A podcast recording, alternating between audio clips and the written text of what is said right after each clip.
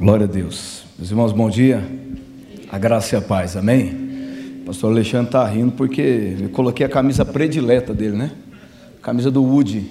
Toda vez que eu venho com essa camisa, ele fala que é aquela do Toy Story. É ou não é? Fazer o que, né? Eu pedi outra para ele, não deu.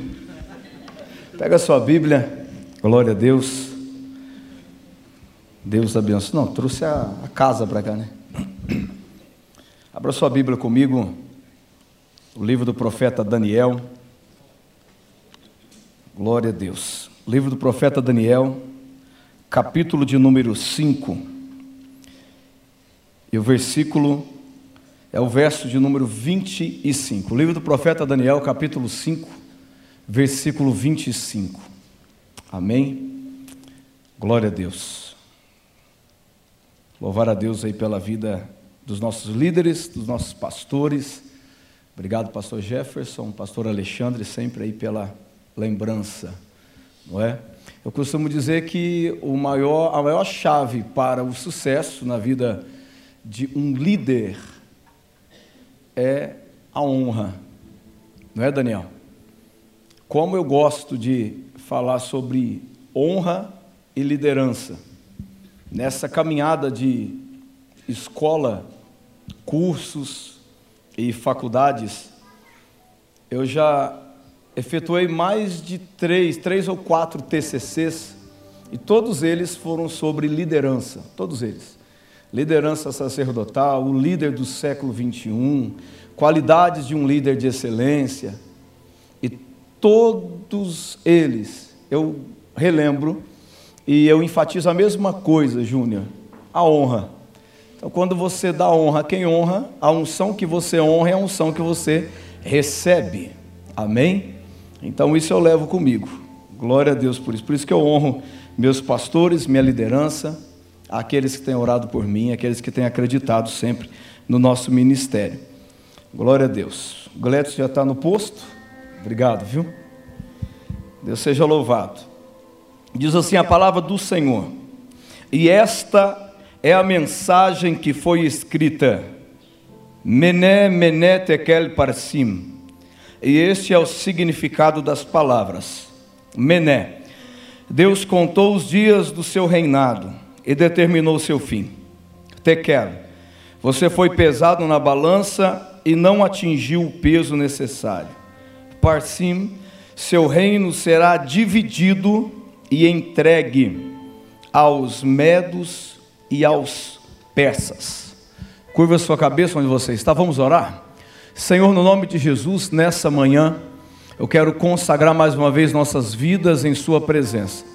Eu te peço que o Senhor fale conosco, que o Senhor, ó Pai, nos ajude a estampar o coração dos seus filhos, aquilo que o Senhor colocou ao meu, ainda nessa madrugada. Senhor, fala conosco, manifesta mais uma vez a tua vontade através da Sua palavra sentimos a Sua presença desde o primeiro momento que pisamos a planta dos pés nesse lugar. Por isso, Senhor, tenha misericórdia de nós, nos use. Manifesta, Senhor, a Sua glória no nosso meio. E mais uma vez, saímos daqui transformados pela grandeza da Sua graça, em nome de Jesus. Amém e amém. Louvado seja Deus. Eu ainda estava nessa madrugada orando e pedindo a Deus uma mensagem, é, principalmente todas as vezes que eu ministro pelos domingos, tanto manhã quanto à noite, tenho o costume de orar e preparar as mensagens no sábado, momento que todo mundo vai dormir, é você e Deus ali. E o Senhor ele trouxe uma palavra muito forte ao meu coração dentro do texto, relacionado ao tema. Deus escreveu uma nova história. O texto que lemos se encontra no livro do profeta Daniel. Gosto muito desse texto, um texto que contém revelações e mistérios. Por muitas das vezes eu passei os meus olhos sobre essas palavras, sobre esse texto, e me perguntava o que isso significa de verdade. Mené, mené, tekel, parsim. Gosto muito dos textos originais, entendo um pouco do hebraico, mas não do aramaico. Mas essas três palavras, uma repetida, são palavras aramaicas de significado número, número, peso ou medida e divisão. Mené, mené, número, número. Tekel, peso ou medida. Parsim também vem de persa, que significa divisão. E orando na madrugada, o Senhor me trouxe algo muito forte ao coração.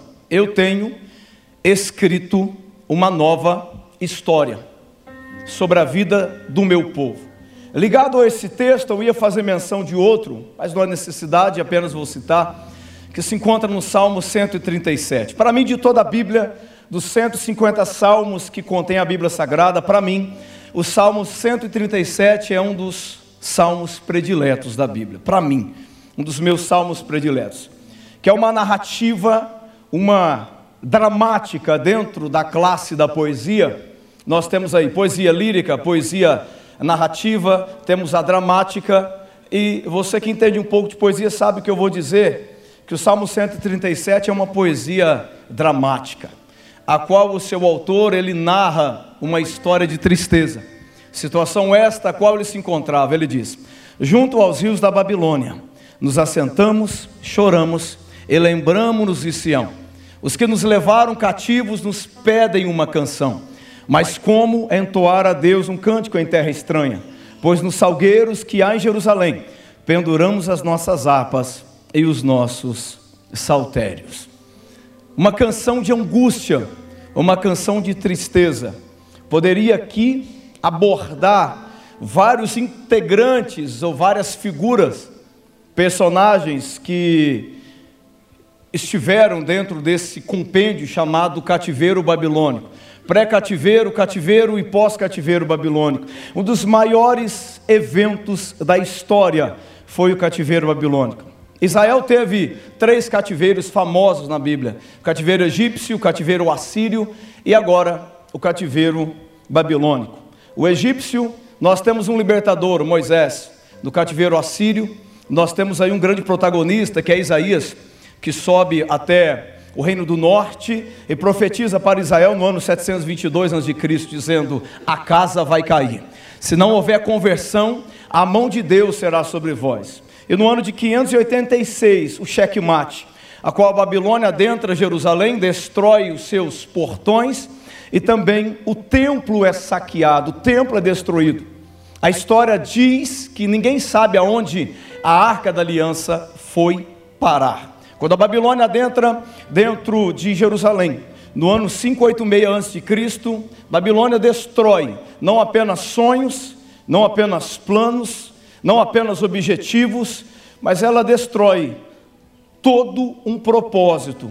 Mas a Bíblia diz que em tudo Deus está no controle das coisas. O propósito de Deus sempre será mantido, sempre será estabelecido.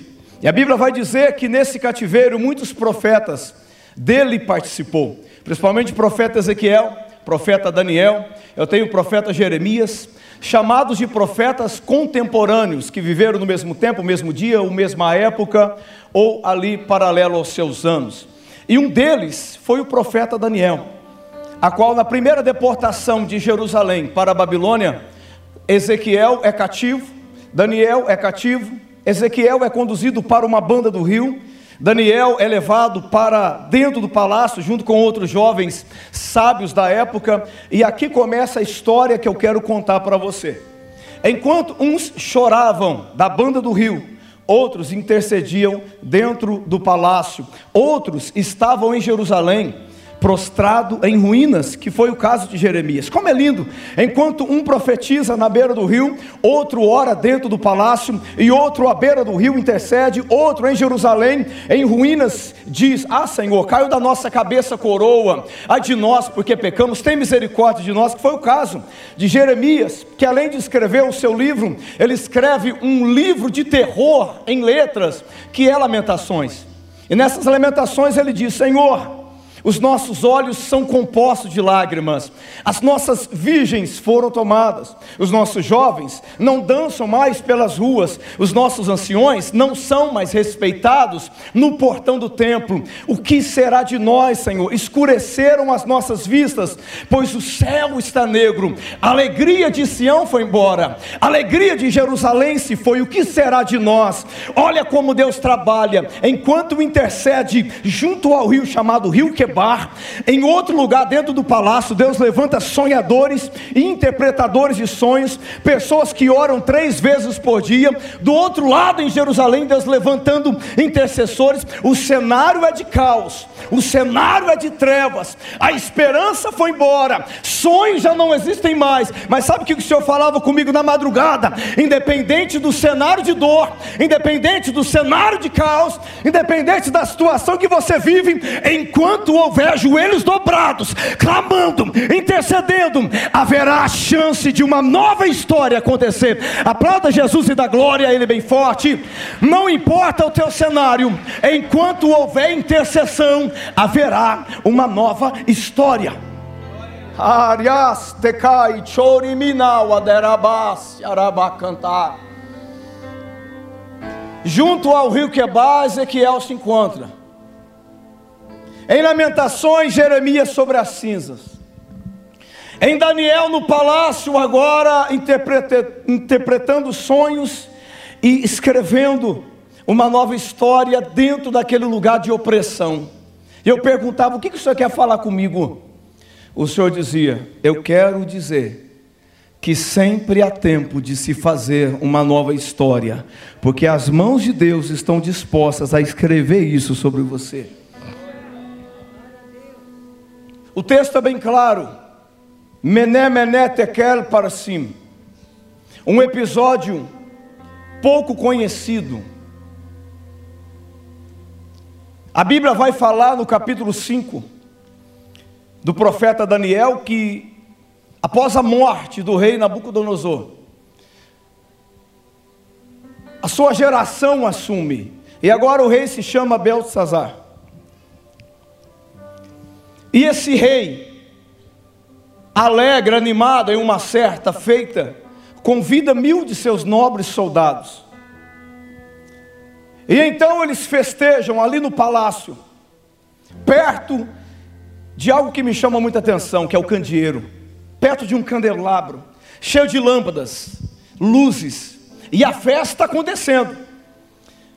As danças, prostituição, ídolos de ouro recebendo adoração. E a Bíblia vai falar que de repente, ao anoitecer, entrando para a madrugada, da meia-noite em diante, imagino eu. Eu vou dizer por quê.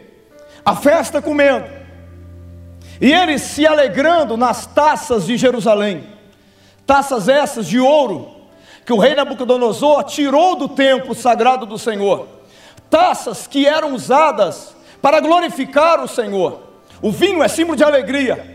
O ouro, símbolo da divindade de Deus. E aqui o rei Belsazar e seus súditos estão tomando vinho nas famosas taças de ouro consagradas ao Senhor. E ali o Espírito Santo falava comigo, dizendo: deturparam a minha alegria, deturparam a minha santidade, deturparam a minha graça, a minha divindade. E a festa rolando, batidão comendo solto. De repente, uma mão, em uma parede voltada para o palácio, uma mão, literalmente uma mão com cinco dedos, e o dedo indicador começa a escrever: Mené, Mené, Tekel para cima. E o rei Belsazar, desesperado, olha aquela mão se movendo. A primeira reação dele é: Estou vendo um fantasma. Primeira reação dele é: devo estar bêbado. Que mão que é essa? Mené, mené, tekel para cima. Ele desesperado, seu espírito angustiado, ele então convoca os sábios da Babilônia, os videntes da Babilônia, os bruxos da Babilônia, os feiticeiros da Babilônia, os adivinhadores da Babilônia, os magos da Babilônia, diz: o que, que é isso aí? Eu vejo uma mão escrevendo nessa parede. O que essa mão escreveu? Eu imagino que ali ele se apavora, porque ele ouviu de Nabucodonosor, ele estava estudando. Nabucodonosor, antes de morrer, ele reconheceu que Deus era o Deus dos céus, que ele era o Todo-Poderoso, que Daniel pregou para ele. Eu perguntei, por que, que o Senhor não rasgou o reino de Nabucodonosor, e sim em Belsazar, porque enquanto ele declarou que Deus era o Deus dos céus, Deus ainda manteve misericórdia com ele, foi rasgar o reino só em Belsazar. Falou comigo na madrugada ontem. Nabucodonosor disse: O Deus de Daniel é o meu Deus, é o Deus dos céus que mantém o meu reino de pé. Está escrito aqui. Daniel capítulo 4, ele diz: Agora eu, Nabucodonosor, louvo e glorifico e honro o Rei dos céus. Todos os seus atos são justos e verdadeiros, e ele tem poder para humilhar os orgulhosos. E no texto acima ele diz: O Senhor agora trouxe vigor para o meu reino. E após a sua morte, o seu filho assume. E aqui deturpa a santidade de Deus. E a mão escreve na parede. E ele desesperado deve pensar: será que é a mão do Deus dos céus, que Nabucodonosor disse? Será que é a mão do Deus dos céus que Daniel pregou dentro daquele palácio? Será que é a mão do Deus dos céus que nós ouvimos? Irmão, é o seguinte: todo mundo zomba desse Deus, todo mundo fala, não creio, não acredito, mas quando a mão dele começa a escrever coisas sobre a terra, sobre a nação, todo mundo se prostra, todo mundo tem medo, todo mundo teme, porque sabe que ele é real e que os dedos dele escrevem coisas. Todo mundo fala, mas todo mundo teme. Céus, terra, inferno, todo mundo teme, porque sabe que é real fala que não acreditam, mas sabe que é real. Quando a casa cai, quando o negócio aperta, sabe que é real. Sabe que é real. E lá está a mão dele escrevendo. Ninguém interpreta. E a rainha? Ah. Até a rainha que diz: Olha, é o seguinte. Deixa eu te falar uma coisa. Eu ouvi falar de um tal de Daniel. Imagina que o Daniel, lá da Babilônia, ele era gordinho igual você, Daniel próspero, abençoado e inteligente. Esse menino é meu professor. Tem um rapaz lá chamado Daniel, chama ele. Aquele lá, meu amigo, fala inglês, chinês, espanhol, aramaico, hebraico, aquele interpreta o que você quiser. E lá vem Daniel. Pois não, senhor. Daniel, é você, rapaz. Apareceu uma mão aqui, estamos aqui enchendo a cara de cachaça, se prostituindo, e apareceu uma mão nítida e escreveu isso aqui. O que, que significa isso aqui? Daniel, dá licença. E olha para o réu, é o seguinte: a casa caiu, parceiro. Como assim? É. Três palavras aramaicas. O cara era mestre, irmão, no aramaico. O cara era terrível. Mené, mené, tequele para cima. Mené são números. Teus dias foram contados. Ah, que benção. Tequele. Tu foi pesado. Oh, foi colocado na balança. Ah. Fui justo. Fui justificado. Para cima. E aqui está dizendo que tudo que existe em você será dividido ao meio. Então aquele rei cai o seu semblante. Ele olha para Daniel e fala assim: É verdade, não é possível isso. Aham. O teu reino hoje é dividido. E aqui eu começo a estender mais um pouco da história. Quando a mão de Deus escreve na parede do palácio, Mené, Mené, Tekel para cima, você foi contado, você foi medido e o seu reino acaba aqui.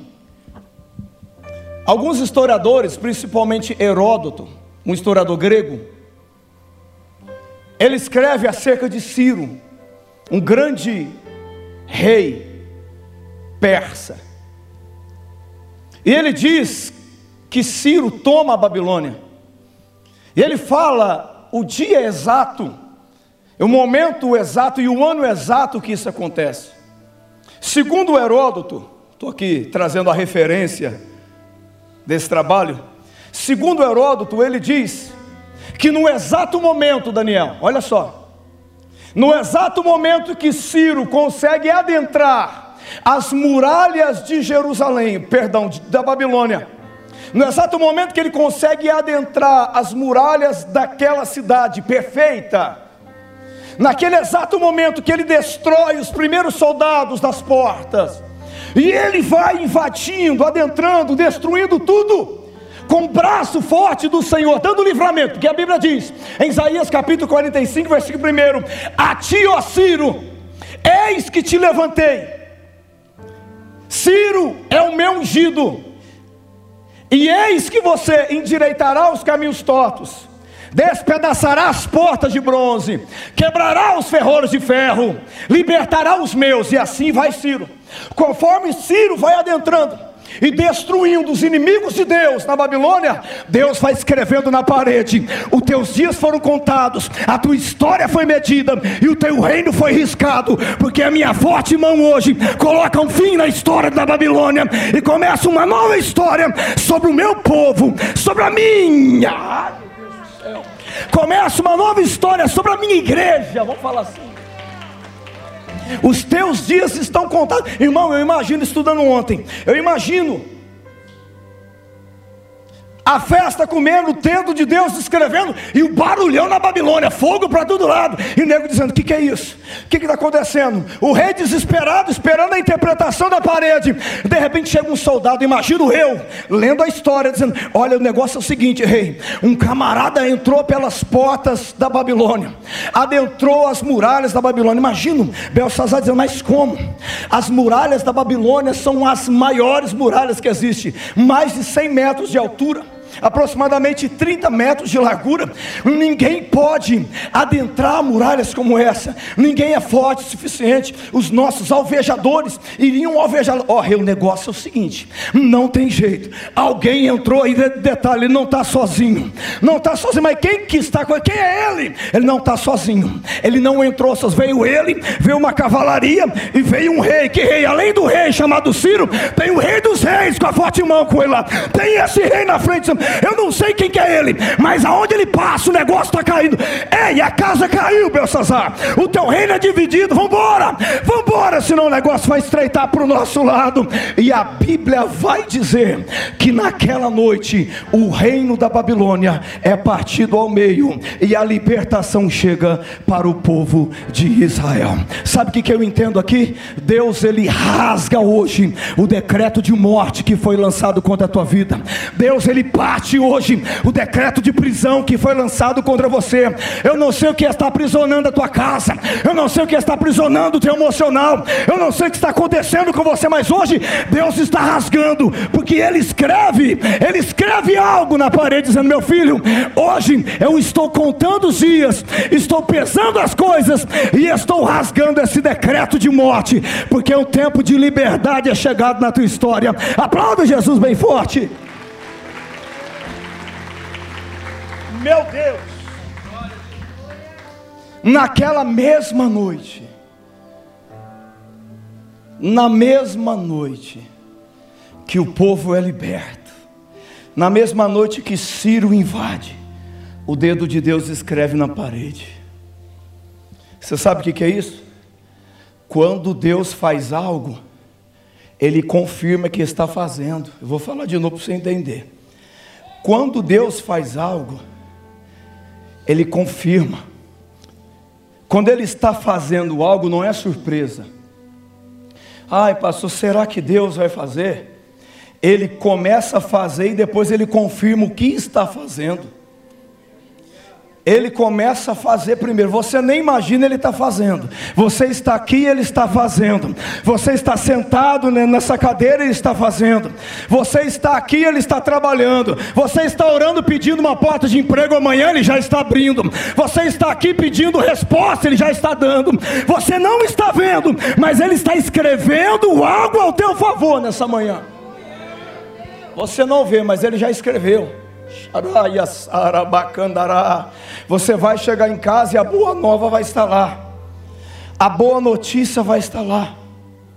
Você vai chegar em casa e a boa nova vai estar te esperando, rapaz. Ah, Saulo. Meu Deus. Naquela noite, em uma única noite, a Babilônia cai os medos e os persas assumem. Começa então um processo de volta, que não foi no mesmo dia. E o Senhor me lembrava de algo. Quantos heróis viveram ali, orando, intercedendo. Como eu amo o salmista do Salmo 137. As tradições rabínicas vão dizer que possivelmente foi Jeremias que escreveu esse salmo. Alguém que o prazer dele era chorar. Jeremias era o maior chorão, foi o maior chorão da história. Se juntar eu e Daniel, não ganha de Jeremias. Irmão, eu, eu, é, é, o Renatinho também, a gente chora até inauguração do supermercado. Vê o preço da carne, barateou dois reais. Meu Deus, está mais barato aqui do que ali. Qualquer coisa está chorando. É sério. Saulinho também, ele. É, pronto, vamos continuar a mensagem. E o salmista diz assim: é. Imagina o dia, irmão, imagina o dia que Deus honrou a oração desse salmista. Junto aos rios da Babilônia nos assentamos. Oh, vamos lá. Ah, choramos, lembrando-nos de Sião. Os que nos levaram cativos nos pedem uma canção. Mas como cantar em terra de dor? Como cantar em terra de tristeza? Pois nos salgueiros que há em Jerusalém penduramos as nossas harpas e os nossos saltérios. O maior caos de Jerusalém foi esse: perder a sua pátria. O maior caos, a maior dor foi perder a sua pátria porque os seus sonhos estavam em Jerusalém, os seus planos estavam em Jerusalém. Ezequiel mesmo foi um grande sonhador. Ezequiel é levado para a Babilônia com 25 anos, e o sonho dele era ser sacerdote. Todo sacerdote, quando era levantado, ele sonhava em ministrar no templo do Senhor. Todo mundo que quer pregar, ele quer pregar num culto à noite, vamos dizer assim, estou pregando à noite, né? Você sabia que o meu maior sonho aqui na Metodista era ministrar num culto à noite? Sabia disso, irmão? Sonhei em ser sacerdote para ministrar num culto à noite. Sério. Ficava cinco horas com a cara no livro, fazia aqueles esboço. Sabe aqueles pregador novo que está começando? Aqui não tem gente assim, só eu, que vai pregar. Você chama ele para pregar, ele leva sete folhas escritas, frente e verso, e quer falar em 25 minutos. Era eu. Graças a Deus, só eu pequei assim, né? Eu me preparava, vou me preparar porque o meu sonho é pregar num culto. Um dia eu vou pregar no culto à noite. Falei para o Jefferson aqui num podcast que era só ele, o Saulo e o Jair Santana. Era ou não era? Quem é dessa época? Né? Os anciões de dias, só eles. Ele falou: um dia eu vou pregar naquele culto ali. Eu lembro que ele me deu a primeira oportunidade no culto das cinco. Eu não vim com a camisa amarela. Eu vim com o meu terno verde azeitona. Coisa mais linda, irmão. Você, você que é invejoso, toma meu terno verde. Irmão, eu trouxe seis folhas. Lembra até hoje a mensagem. Filha de rocha, rochedo é. Eu fui no chinês, no hebraico, no grego, e, e, não entendi nada. Nem eu entendi a mensagem que eu pregava. Aí o pastor Gerson, amém. Glória a Deus. Irmão, quem entendeu, amém, aleluia. É, quem apanha não esquece. Eu lembro disso. Ezequiel foi o sonho dele ser sacerdote em Jerusalém. Não conseguiu. Com 25 anos ele é cativo para a Babilônia. E a Bíblia diz que com 30 anos, junto ao rio Quebar, depois de ó, cinco anos sem ouvir profeta, sem ouvir sacerdote na Babilônia, não tinha Deus nem de baixo para cima, nem de cima para baixo. Depois de cinco anos, quando ele completa 30 anos, isso é história. Lá vem Deus, através de uma visão mostrou para ele roda, mostrou querubim, mostrou de tudo para ele.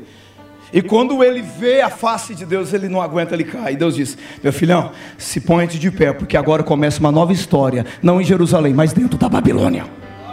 Se ponha-te de pé que eu falarei contigo. Agora, você estudou, você foi treinado, você foi admoestado para ser profeta em Jerusalém. Mas agora te trago na Babilônia e te levanto como sacerdote na terra estranha. Todo mundo quer ser sacerdote em terra que manda leite e mel. Mas sabe o que Deus tem falado? Vou levantar sacerdote para ser sacerdote em terra de espinho, em terra seca, em terra de dor. Porque o que Deus está dando para você vai trazer vida aonde você pisar a planta dos teus pés. Quem recebe, diga glória a Deus. Deus está levantando o sacerdote na terra da sequidão. Lá vai Ezequiel. E o salmista, junto aos rios da Babilônia, me assento, choram. Os rios foram palcos, estou terminando. Os rios da Babilônia foram palco das lágrimas de Israel. Dois rios cortavam Babilônia, o rio Tigre e o rio Eufrates. E o Eufrates passava debaixo das muralhas, no leito do rio, cortava a cidade. E ali eles adoravam ídolos diante dos rios. Jerusalém, na festa das cabanas, no Sukkot, tinha costume de acampar em frente aos rios e dançar, adorar a noite inteira o Deus Todo-Poderoso. Agora, o que era palco de milagres é lugar de dor. Olha o que Satanás faz. O que era lugar de alegria agora é lugar de tristeza e choro. E ele é sentado. Eu imagino o dia que houve libertação em Israel, dentro da Babilônia. Eu não sei se esse salmista estava vivo. Eu acredito que se foi Jeremias, imagino alguém chegando dizendo para ele: Ei, pode parar de cantar o teu hino de tristeza. Salmos não era para ser escrito, Salmos era para ser cantado. Pode parar de cantar o seu hino de tristeza, porque alguém resgatou Israel. Alguém resgatou Israel. Levanta daí, vamos embora. O tempo de cantar chegou. A era das lágrimas acaba hoje. Levanta daí. Não precisa mais chorar diante dos rios. Os rios serão palco de uma nova história escrita pelos dedos de Deus. Levanta daí. Xaraia, soube andar cá. Levanta daí. E a notícia na Babilônia é: é hora de voltar para casa. Aleluia. E eles chegam nos salmistas e nos cantores. E aqui eu encerro dizendo para você: é hora de voltar para casa. Que casa?